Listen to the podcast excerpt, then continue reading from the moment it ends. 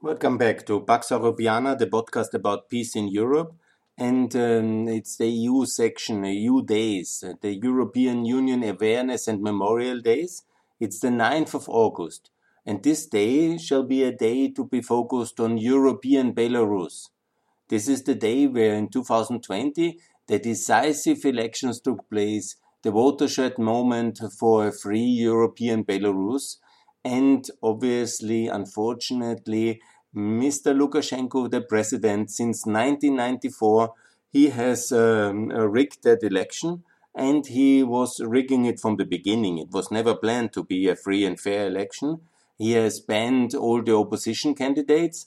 Just, you know, he has overseen that maybe one wife of one opposition leader might also run and in his kind of masculine uh, communist kind of dictatorship uh, macho world and this was not a challenger to be taken seriously and he fully um, underestimated uh, his competition. Similar like in russia and the parallels between belarus and russia are very very similar. I will talk about it. It is always like this the method is to somehow keep the pretense of a democracy so to have some opposition was seen useful. And uh, as also um, President Putin famously allows some irrelevant kind of opposition, uh, Mr. Lukashenko thought it's wisely this rather quite uh, unknown, just a wife of an opposition leader, he can allow her to run in order to smooth somehow uh, the um, uh, rigged election over to give it a kind of pretense of legitimacy. But what happened? It turned out that the people of uh, Belarus really hate Mr. Lukashenko. Only his kind of clientele or his clique, uh, which keeps him in power, the security apparatus, and some of the employees of state companies are still voting for him. But the overwhelming majority has voted for the opposition. But obviously, that could not be allowed to be the official uh, result.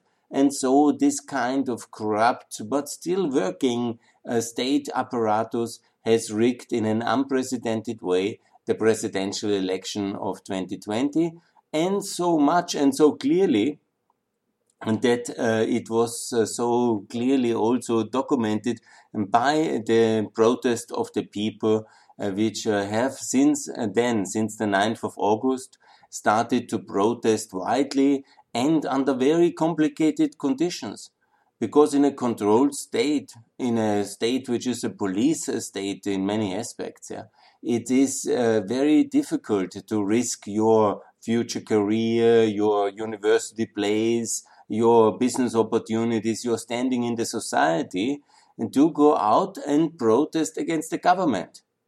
And Belarus, Belarus is such a state, and it is uh, such a state, one of the worst in Europe where this risk can have uh, lethal consequences. And it had. Several of the protesters since August are already dead. They have not seen the light of 2021 because uh, the security services have either accidentally or on purpose killed them in the process. And that's the risk people take on them when they go out and protest against such a rigged uh, election. But that is these rigged elections have no doubt in your heart. It's absolutely and that Mrs. Tikhanovskaya has won these elections and she sure has deserved European support so much. But unfortunately, as we always do in Europe, mostly in Germany, Austria, and in Western Europe, and the Eastern Europeans have understood the nature of Russian autocracy much clearer and better. But we in our elites are always bent for appeasement and also, uh, Mr. Lukashenko is already a well known figure with many of the European leaders. He is the longest around. He is even longer around than uh, Putin himself. He was already manipulating and rigging the elections in 94. Uh, they are now, uh, some people say it was the only free and fair election in uh, the history of Belarus. But please, yeah, Obviously, he has started to manipulate the situation already back then. He is to be compared in the Russian um, historical situation very much with uh, the um, people around Rutskoy, the parliament president, which was challenging already uh, Yeltsin and the democracy and wanted to return to a Soviet style of system in 93. In Russia, the situation was won militarily ultimately by Yeltsin and his democratic Russia team and the coalition he could assemble. But in Belarus already it was lost and the classical red director, the systemic uh, nomenclatura guy, uh, Lukashenko, he uh, faked uh, with Kompromat uh, the evidence, claimed there's corruption. That's a very wide thing to say. And then uh, Shushkevich, the president, he was dismissed and he was discredited. And since then, since this event in 93, uh, parallel to the storming of the White House uh, in uh, and the parliament in uh, Moscow, and basically Lukashenko has already taken power and never had uh, given up ever since. And you can be 100% sure that he will not roll over. he will not uh, resign, retire, and live like his successor, uh, his predecessor, Shushkevich, uh, the real father of uh, uh, modern Belarus. He lives on a minimal pension below the social subsistence, uh, even for Belarus, which is very poor country. He lives on that one, and Lukashenko definitely has not the intention to Uh, go down into uh, retirement, similar like uh, the gentleman he has pushed out of power and so he won't. And it's an illusion if we think that he will. And the idea that Putin sends him to retirement or that he will run away to Russia like Yanukovych, no, he will stay and he will fight on. And here's the problem I have with the European response to this. Because now we have a um, president with legitimacy. She had to flee uh, from Belarus because of the violence and the threats against uh, herself and her family. And she is now, Mrs. Tikhanovskaya, is traveling everywhere, and we somehow, uh, our policy elite, our European leaders, recognize her as, uh, um, you know, that's a bit unclear as what as what we recognize her. And instead of really, you know, giving full diplomatic recognition, allowing her to build a government in exile, funding this government in exile, possible in Poland, possible in Lithuania, possible in Brussels, and really allow her the resources and the legitimacy and the recognition uh, to build a parallel alternative European Belarus uh, to this kind of persiflage of a state, this kind of Soviet system which uh, Lukashenko has built uh, with the backing of Russia. Instead of doing that, we somehow uh, do nothing. we welcome her, you know, she is allowed to travel. She is allowed some legitimacy and recognition in the terms that we uh, that the Western leaders meet her, and she is uh, some kind of honorary. Everybody wants to um, be seen with her because she represents this wonderful, beautiful resistance movement against dictatorship of the um, Belarusian opposition, which is prestigious to be but nobody gives her tangible uh, results. And, you know, this is not uh, very nice of us. You know, these are people who risk their lives. These are people who are under the threat of a dictatorship. These are people who, for example, her husband, and let me also that story because it's quite interesting. Her husband is kind of the Belarusian version of Mr. Navalny. He is a YouTube blogger, a person who criticized things, and he wanted to run actually as one of the candidates. And he is now in prison. And he's in prison since May. That's also the story why she ran. And so basically, he is a hostage. He's a political hostage of, uh, of uh, the system. And what we do about it? Who knows his name? who in Europe uh, makes sanctions because of uh, uh, Lukashenko having rigged the elections already in the beginning, as they always do it. And they block candidates to run on some flimsy kind of uh, legal charges. And then uh, the field of candidates is already so weak. You remember, I told the story already about Nemtsov not being allowed to run, and then you had just run this kind of Zhirinovskys and Zyuganovs, yeah, and some other lesser fig- figures. and then obviously the field looks clearly set for the winner, and the winner is, in the case of Lukashenko's uh, Belarus, already for the sixth time after totally rigged and fa- uh, fake elections, it's of course the winner which was meant to be, Mr. Lukashenko. And if we continue our failed policy towards Belarus, which we have since 94, this kind of uh, ignoring, appeasing, kind of vacillating, not really knowing what to do. And from time to time, when we are angry with Russia, then we start to invite uh, Lukashenko because he looks as a better alternative, and then he makes some nice uh, statements, and okay, good. Yeah. Then suddenly all the red carpets roll, as in Austria they rolled very often for Mr. Lukashenko and then he gets some investment from the Austrian Telecom and the Austrian banks, and then all these things happen. And in reality, he just does his kind of Soviet style dictatorship up there.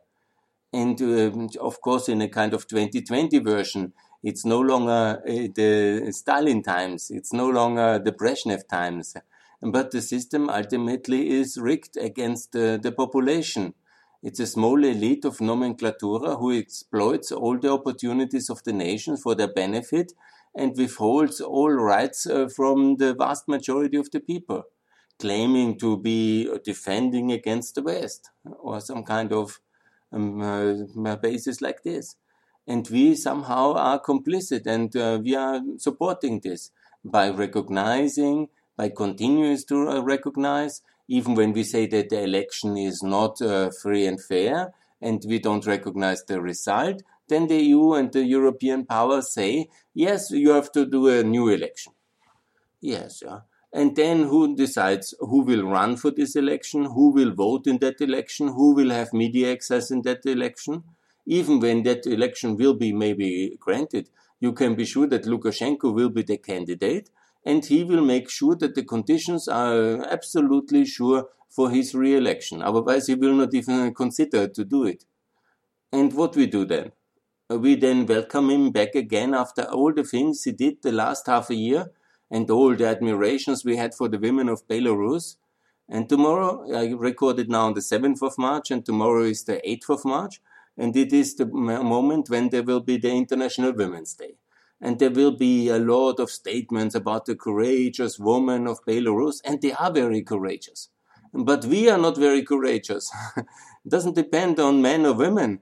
Our European politicians, mostly with some exemption from Poland and Lithuania and the Baltic countries, are just friendly in the face, but when she's out of the door, we don't care anymore for her destiny and the destiny of the Belarusians thinking that anyhow it's Russia's duty to take care. And then we make some nice statements of solidarity, protest. Uh, we put some people under sanctions uh, who, anyhow, probably have never had the intention to travel uh, to the European Union. And if uh, they will now continue then to travel, whatever, to other countries where they also can access the sea, and they will be not affected by these uh, sanctions. And what we really should do is basically forbid all the imports from Belarusian state companies. We are not ready for such a step. What we should really do is to uh, recognize uh, the president of uh, Belarus, uh, Mrs. Uh, Tsikhanouskaya, fully and without any reservation, to give her the resources to build up a government of exile and recognize that one as well and uh, basically uh, make all the Belarusians an offer to come to the European Union.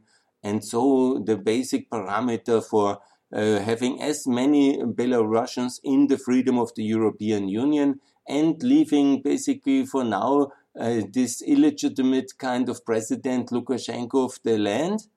And that's about it. And that is the much better strategy. He can have the land, the people will by time certainly come to the European Union. We are much more attractive. People can uh, live and work in Poland and Lithuania or elsewhere in the European Union. And uh, then let's make the vote by the feet. Let's do it like in Eastern German case. Let's see if they really will build a wall and block all the people inside. Let's see what is the choice of the people.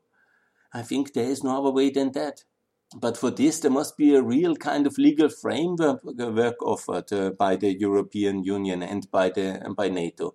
That means a president elected and recognized, a government uh, recognized, and also then uh, the offer opportunity that all Belarusians can travel if they are not working for the regime, if they are not having committed any criminal acts against the opposition, and then uh, against the protesters, then they are allowed to come to the European Union and to live and work legally inside the European Union. And then we simply build a parallel, a European Belarus, headed by a new and uh, amazing president. And then we can do another election of all free Belarusians who live in the European Union to vote. And we make a parallel kind of uh, European Belarus. And Mr. Lukashenko, as a kind of illegitimate president, he can have the land and the people will be with us. Look, I know it's difficult, but it's absolutely doable. We had many of these exile governments in London during World War II. And we are in a kind of a war with Russia and with uh, Lukashenko's Belarus. You know, it's not, you cannot call it differently because it would be a lie. We are in a confrontation which has not escalated into a hot war, but it's this kind of second Cold War we are in. And there is no kind of alternative of neutral Belarus anymore. This was maybe in the past possible, not very good, but you know, it was possible. But now, after all the blood that was spilled by Lukashenko, all the people he has beaten up, all the people he has put in prison, shall we return to a kind of acceptance of him as a European statesman? I don't think so that's possible. Uh, too much things have happened in the last half of a year, and too much courageous people we would betray with that. And you know, there is an option for him to leave to, to Russia. That's always um, possible. The Russians have a big uh, uh place already for Yanukovych, Lukashenko, Milosevic, and their families. Yeah. All these kind of European strongmen and dictators ultimately end up in Russia, a country where all lawless and criminals have seemingly the protection of the state authorities, yeah, if they are too important enough. And so that's the situation the Russian media and the Russian public has to live with. Um, but in Belarus, in European Belarus, certainly there is no compromise with Lukashenko possible. So here's the Rutskoy. I would like to see, I would say it like this. Yeah, this was uh, the uh, absolutely the best comparison. Yes, think about the brave women of Belarus and all the heroism, and also think about all the things we don't do for them, because unfortunately we do very little for them in real terms, and they have to seemingly fight their fight and struggle alone. They are continuing to need a, visa for Schengen, and they have no work permits to the European Union, but uh, maybe in Lithuania and in Poland they are a little bit more open. We don't a little, but uh, welcoming and making photos uh, for uh, democratic leader of democratic European Belarus we always say, and that's even uh, the worst thing actually. Let me close with that now. But I'm getting to Mm-hmm. It's really annoying because we are congratulating the Belarusians uh, protest movement that they don't wave with European or NATO flags.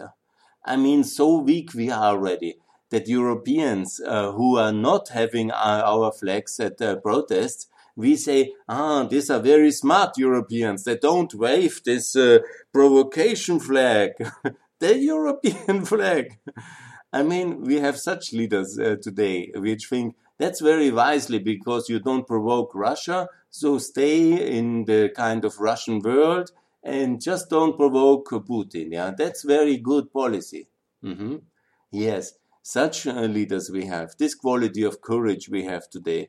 We really would need uh, Ronald Reagan who says, please uh, open this gate, yeah? a kind of George Bush who was really integrating countries into NATO, offering it to Ukraine and Georgia as well. But at the moment, unfortunately, we are led by people who are very happy that the Belarusians are so wise not to wave European flags.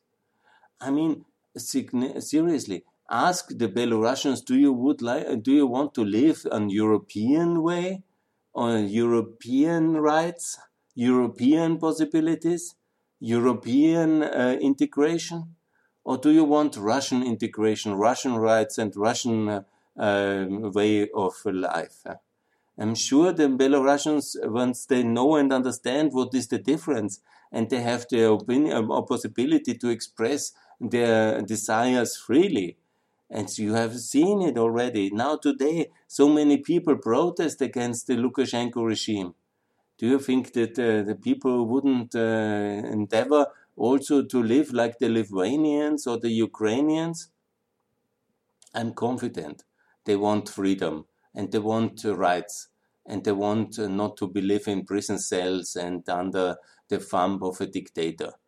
And unfortunately, our policy the last 25 years towards more complicated countries was one of arrangement with the dictator to be and one uh, hoping for the long-term future something changes, uh, leaving opposition and democratic forces in this country is always more or less uh, without any support. And it's actually very contrary than Mr. Lukashenko is, and Putin is always claiming that the West would uh, do so much uh, against them in the opposition. In reality, we do almost nothing. we give them like the fodder for the lions.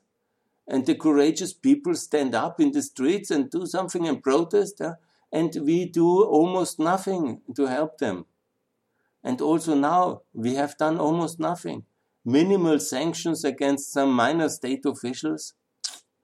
You know, no kind of real tangible support for the opposition, even not excluding uh, Belarus from uh, Eastern Partnership, and so on and so on. There's many things we could do, but we are not doing them because ultimately we think it's far away and it's only the Russian world.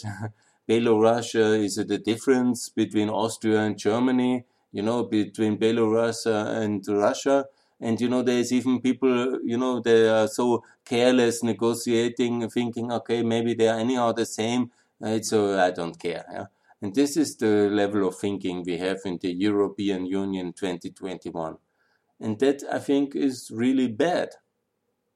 And it's the result is then that all these arguments and the communication power of Putin wins also, and, and this will be the case as well in Belarus, I'm quite pessimistic about the medium term prospect.